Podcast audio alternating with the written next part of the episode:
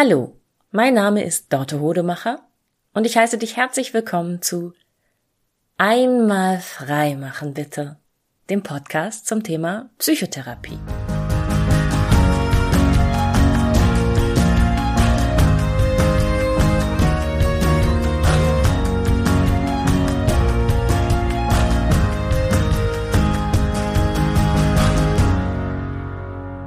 Viele Menschen haben meiner Meinung nach die Vorstellung, dass es sehr, sehr unangenehm ist, sich selber auf die Schliche zu kommen. Und das ist etwas, was sie davon abhält, Psychotherapie zu machen oder vielleicht auch mal ein Coaching zu machen oder Selbsterfahrung zu machen.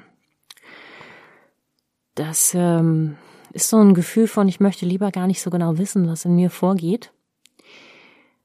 Und ich glaube, dass in unserer Kultur auch die Vorstellung davon, dass das Unterbewusstsein was Gruseliges ist und was Gefährliches ist, sehr, sehr stark geschürt worden ist. Es gibt so viele Horrorfilme und Gruselfilme, ähm, nicht nur die von Alfred Hitchcock, sondern auch viel aktuellere, die damit spielen, dass wir was in unserem Unterbewusstsein haben, was ganz gefährlich ist und dass wir vielleicht infolgedessen sogar in einer in einer Scheinwelt, in einer Illusion leben. Und äh, ich glaube, dass sich das wirklich, wirklich tief reinzieht bei vielen Menschen.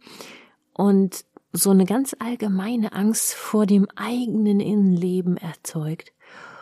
Lieber, lieber nicht hingucken, lieber nicht reingucken, nicht reinfühlen, das kann ganz gefährlich und unangenehm sein. Und da kommen Dinge hoch und Schmerzen und das wird dann vielleicht nie wieder gut und ähm, jetzt komme ich gerade so einigermaßen gut klar mit mir, aber wenn ich da jetzt mich drauf einlasse und da genau reingucke, dann, boah, das ähm, bricht ja alles zusammen, wird meine komplette Identität mir unter den Füßen weggezogen, dann weiß ich gar nicht mehr, wer ich bin.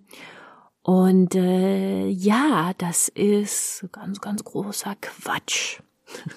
Und das wollte ich in dieser heutigen Folge mal behandeln, weil es mir selber vorhin so ging, dass mir mal wieder was aufgefallen ist, was ja in meinem Inneren los ist, wo ich so dachte, hoch, ach nee, das ist aber ein bisschen süß und ein bisschen lustig. Oh, da hat's geklemmt und jetzt habe ich verstanden, warum. Mm. Ich war in meiner frühen Jugend und ich weiß heute, dass das sehr normal ist.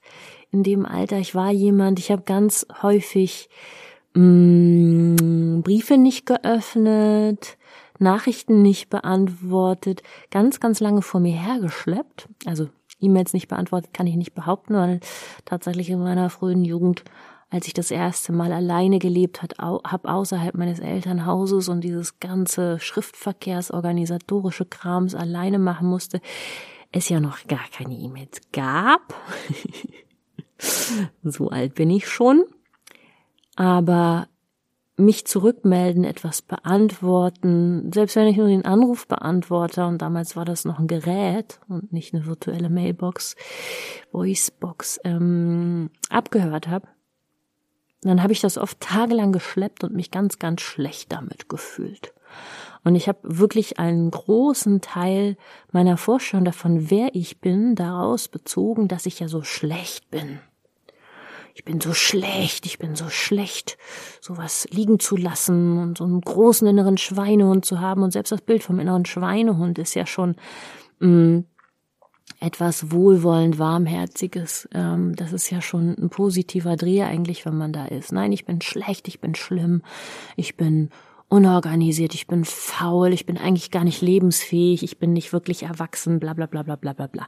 Was man dann alles so ein Bullshit-Talk im eigenen Kopf hat. Aber das nimmt man ja als richtig und selbstverständlich und zu sich selber zugehörig wahr. Gerade die Leute, die es vermeiden, sich mit sich selbst zu beschäftigen, akzeptieren diese abwertenden Stimmen in sich glorifizieren die vielleicht, sagen, na ja, aber ohne die würde ich ja gar nichts hinbekommen. Also ich muss ja auch so hart zu mir sein. Ich weiß ja, wie meine eigentliche Natur ist. Wenn ich nicht so fies zu mir wäre, dann würde ich gar nichts schaffen. So. Und das kann man auflösen. Und das, ich habe es zum Beispiel aufgelöst, natürlich, ähm, einer der Gründe dafür, dass ich überhaupt eine Psychotherapie-Ausbildung gemacht habe, ist, dass ich das geschafft habe, das aufzulösen und dachte, meine Güte, es macht aber so viel Spaß, ähm, dabei zu wohnen und äh, da die, die Hebamme zu sein, wenn andere Menschen das schaffen, das aufzulösen sozusagen und ihr neues Leben zu gebären. Boah, ich musste das Bild mit der Hebamme irgendwie nutzen, sorry, aber ähm, ja, ich fand das super, super spannend und super schön und super erleichternd. Mm, das ist also das, was ich da übrigens gerade beschrieben habe, diese, diese gemeine Stimme, die einen so triezt und bewertet und sagt, du bist halt so, ähm, du musst halt gegen deine Natur handeln, damit du das Leben halbwegs hinkriegst, das ist ja äh, das, was ähm, Sigmund Freud noch als das Über-Ich bezeichnet hat. Sigmund Freud war übrigens sehr überzeugt davon, dass die Psychotherapie in 100 Jahren eine vollkommen andere sein würde als das, was er damals ins Leben gerufen hat. Ein großer Anhänger des Fortschritts. Ähm, das Über-Ich. Ne, und das ist eine der Stimmen, die un unser Unterbewusstsein mit ausmachen. Ähm, heutzutage kann man das so sagen. Er hat das damals getrennt voneinander. Ne? Im Unterbewusstsein nach Sigmund Freud waren die niederen Triebe und so ein Kram. Ähm, heutzutage unterscheiden wir auch in Unterbewusstsein und Vorbewusstsein und inneren Monolog und bla bla bla. Aber all das in der Laiensprache ist ja ähnlich. Also all das, was in mir drin ist und ähm, womit ich mich nicht beschäftige und was ich lieber nicht genauso wissen möchte, was ich vielleicht als ein Teil von mir akzeptiere, obwohl es das gar nicht ist. Denn diese Stimmen, diese bewerteten Stimmen, bewertenden Stimmen über uns selber, die haben wir meistens von irgendwem erlernt und übernommen, ähm, ohne sie zu hinterfragen. Und ja, unbewusste, vorbewusste, unterbewusste Prozesse. Man sagt, das ist wie bei einem Eisberg. Das, was uns bewusst ist, das ist ungefähr ein Siebtel von dem, was insgesamt da ist in uns. Und sechs Siebtel davon nehmen wir nicht wahr, sind vorbewusst, unterbewusst, mh, mm, verdrängt. Und es ist uns auch überhaupt nicht möglich, auf die gesamten sieben Siebtel zuzugreifen, weil das einfach für unser System zum Funktionieren ganz, ganz wichtig ist, dass vieles in Routinen abläuft, die wir nicht bewusst wahrnehmen müssen, die unsere höheren kognitiven Funktionen nicht auch noch zu bearbeiten haben.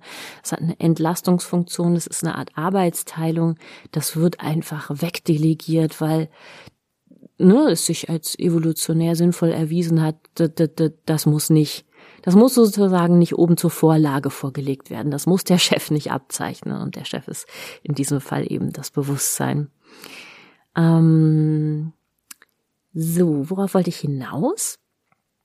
Genau, und diese sechs Siebtel, die uns nicht bewusst sind, so ein, zwei weitere Siebtel von denen kann man bewusst machen. Man kann zum Beispiel, und sowas passiert in der Psychotherapie, mal gucken, welche inneren Stimmen sprechen denn mit mir, mit dir und was sagen die? Wie bewerten die dich? Wo kommen die her? Und ähm, ja, ist das Kunst oder kann das weg? Möchte ich das beibehalten? Oder erlaube ich es mir, anders mit mir zu sprechen? Ähm, gebe ich mir die Möglichkeit, freundlichere Annahmen, freundliche Interpretationen meines Verhaltens zuzulassen und anzuerkennen. Ich kann ja mal bei meinem Beispiel bleiben mit der Aufschieberitis, Nachrichten zu beantworten. Darum ging es nämlich heute, als mir das klar wurde, was, dass ich das gerade mache. Ich war mit jemandem über ein paar Tage hinweg in einem regen WhatsApp-Sprachnachrichtendiaglog. Und dann sah ich heute, Mensch, äh, die letzte Nachricht von ihm habe ich zwei Tage lang nicht abgehört. Hm. Bekam ein schlechtes Gewissen, weil der alte Reflex, ein schlechtes Gewissen zu bekommen, ist ja immer noch da. Aber er ist schwächer. Es ist nicht mehr so ein abartig großes, ekliges, schlechtes Gewissen. Und dann hat es einen Moment gedauert und ich habe gedacht, warum höre ich die Nachricht von dem nicht ab? Ach so, ja, der hat vorgeschlagen, dass er mich jetzt besuchen kommt. Und das merkte ich so, äh, da bin ich ambivalent. Da bin ich ambivalent, da möchte ich mich gerade nicht zu äußern beschäftigen. Ich habe da noch kein Bild davon, keine Meinung dazu, ob ich möchte, dass der mich besucht oder nicht. Aus verschiedenen, gar nicht so bedeutsamen Gründen. Zum Beispiel bin ich gerade sehr, sehr beschäftigt mit eigenen neuen Projekten und Ideen und bin voll knausrig mit meiner Zeit außerhalb der Arbeitszeit und dann will ich auch noch die Freunde, die ich habe, treffen. Und ähm, man braucht ja auch noch Zeit, um einfach nur in die Gegend zu gucken. Ähm, ja, will ich jetzt noch jemanden in mein Leben lassen, den ich noch gar nicht so gut kenne? So, solche, solche Gründe waren da. Und das ist Ambivalenz, was ich da empfinde. Und ich muss ja in dem Moment so lachen, weil das ist total okay eigentlich dort ambivalent zu sein. Ambivalenz ist eins der einer der gesündesten inneren Zustände ist ganz, ganz wichtig. Genau dafür haben wir nämlich das Bewusstsein, dass es nicht alles mit Routinen entscheidet. Und wenn es so einfach wäre, jede Entscheidung sofort und eindeutig zu treffen, bräuchten wir so ein komplexes Gehirn nicht. Ähm, nein, im Gegenteil. Es ist äh, ganz wichtig, Ambivalenz aushalten zu können und in Ruhe eine Entscheidung noch nicht zu fällen, bis man alle Informationen, die man hat, äh, die man braucht hat, bis man alle Grundlagen hat, damit die Entscheidung sich eigentlich von selbst fällt. Wenn es jetzt eine wichtige Entscheidung ist. Und ich finde, zwischenmenschlich persönliche Ebene ist eine sehr, sehr wichtige. Mit wem gehe ich eine Beziehung ein, auch wenn es nur eine lose Freundschaft ist? Wen lasse ich mich besuchen? Wen besuche ich? Das ist schon relativ wichtig in unserem Leben. Viel wichtiger als die Frage, esse ich zum Frühstück heute Cornflakes oder Toast oder ein vernünftiges Vollkornbrot. So. Die Entscheidung sollte nicht allzu lange aufgeschoben werden, auch weil man dann irgendwann unterzuckert und gar nichts gegessen hat. Das wäre auch richtig blöd. Wenn man da jeden Tag mit kämpfen würde, mit was esse ich, ja, dann wäre man halt irgendwann verhungert. Oder würde ständig irgendwelche hochkalorischen Snacks sich reindrücken, weil man eben unterzuckert ist und jetzt aber wirklich was Schlimmes, Tolles, Großes, Heftiges essen muss. Ähm, Ambivalenz. Und ich fand es eben an diesem Punkt, wo mir das vage, äh, klar geworden ist, ich fand es einfach nur noch süß und lustig und ach ja, Mensch, haben wir mal wieder so getan, äh, als läg's an dem. So, und das ist nämlich etwas, was ganz, ganz häufig passiert, wenn wir uns mit diesen inneren Prozessen nicht beschäftigen, mm, das unangenehme Gefühl, was in uns aufsteigt, das muss ja irgendeine, das müssen wir ja irgendwo hin, das müssen wir ja irgendwem zuschreiben und dann schreiben wir das der Person zu, die es in uns ausgelöst hat. So, jetzt habe ich aber über Tage lang so einen Ping-Pong-Sprachnachrichtendialog mit dem gefühlt. Der Geist dafür, dass ich die Nachricht plötzlich nicht abhöre. Ich weiß ja auch ehrlich gesagt noch gar nicht, was in der Nachricht ist. Nicht? der erwartet ja mit gutem Grund, dass ich sie abhöre. Vielleicht ähm, erwartet er es auch gar nicht. Vielleicht ist er noch nicht mal irritiert. Das ist meine Interpretation. Vielleicht ist er total entspannt damit, dass ich die Nachricht noch nicht abgehört habe. Vielleicht geht's auch gar nicht mehr darum, dass er mich besuchen kommen will. Das weiß ich alles gar nicht. Merkst du? Also es sind ganz viele Pro Projektionen in meinem Kopf gewesen. Und das ist mir relativ schnell möglich, mittlerweile sowas zu durchschauen, weil ich in der Psychotherapie ganz häufig und ganz intensiv die Erfahrung gemacht habe, dass alles, was ich in mir finde, an Unterbewusstem, Vorbewusstem, an Dingen, die mir nicht so richtig klar sind und die ich nicht verstehe, sobald ich die Dinge finde und verstehe, gar nicht schlimm ist. Überhaupt nicht sondern dass ich mich richtig gut verstehen kann für das, was ich da tue. Ja, ist doch okay. Es ist doch, es sind alles gute Gründe. Meine, meine Emotionen, die sagen, oh, das ist unangenehm, das will ich nicht haben, die wollen mir was Gutes, die wollen mich beschützen, die wollen mich in Sicherheit bringen, die wollen, dass ich mich durchsetze, die wollen, dass ich gut für mich sorge. Und deshalb machen die manche Dinge einfach so, wir nennen das umgangssprachlich, ne, da sind negative Emotionen, das sind unangenehme Gefühle, ja, das sind unangenehme Gefühle, genau. Das ist aber nicht, die sind dafür da, dass sie sich unangenehm anfühlen und lassen uns eben, wenn wir, wenn wir nicht lernen, ihre Sprache zu verstehen, mm, machen die uns auch Stress. Ganz viel Stress ist da, den wir eben auch nicht mal lernen wahrzunehmen. Es kostet alles sehr, sehr viel Energie und dann werden die unangenehmen Gefühle immer größer, weil Gefühle sind wie, ja, wie wichtige innere Stimmen, die aber keine Wörter haben, die kein Vokabular haben. Und dann können die nur immer doller die Lautstärke aufdrehen. Mit einem unangenehmen Ton. So, und wenn du in der Psychotherapie die Erfahrung machst, dass alles, was in dir drin ist, was bis, dir bisher nicht klar war, voll okay ist und annehmbar ist, dann, dann wirst du du, dann wirst du eins mit dir, dann wirst du, kommst du ins Reine mit dir, ne? Das ist Selbstbewusstsein dann. Das ist die Grundlage für ein Selbstbewusstsein ist, dass ich mir meiner bewusst bin, ne? Ist kein Sprachspiel, sondern das heißt so, aus Gründen. Und dass ich mit mir okay bin, dass ich mit mir im Reinen bin, dass ich mich verstehe und Verständnis für mich habe und mich im Verständnis für mich übe. Nur das ist Selbstbewusstsein. Selbstbewusstsein ist nicht, ich stehe mit breit geschwollener Brust da und finde mich den tollsten Menschen auf der Welt, sondern ich kann sagen, ich bin ich. Ich bin die, die manchmal zwei Tage lang eine Nachricht nicht abhört. Ich bin auch die, die sich danach entscheidet, ich höre sie jetzt immer noch nicht ab, weil habe ich gerade keine Zeit für, habe ich gerade keine Lust zu. Das darf noch liegen bleiben. Ich bin auch die, die manchmal entscheidet, eine Rechnung erst ein paar Tage nach dem Fälligkeitsdatum zu bezahlen, weil das gerade besser in meine Liquiditätsplanung passt. Ne? Ich bin ja Unternehmerin. Oder ich bin manchmal die, die entscheidet, ja, jemanden niemals zurückzurufen, weil eine Person mir gar nicht gut tut. Das habe ich auch schon gemacht, dass ich gesagt habe, mm, ich schleiche mich aus einer Freundschaft raus weil ich den anderen gar nicht Verletzung vor den Kopf stoßen will, die Person wird schon merken.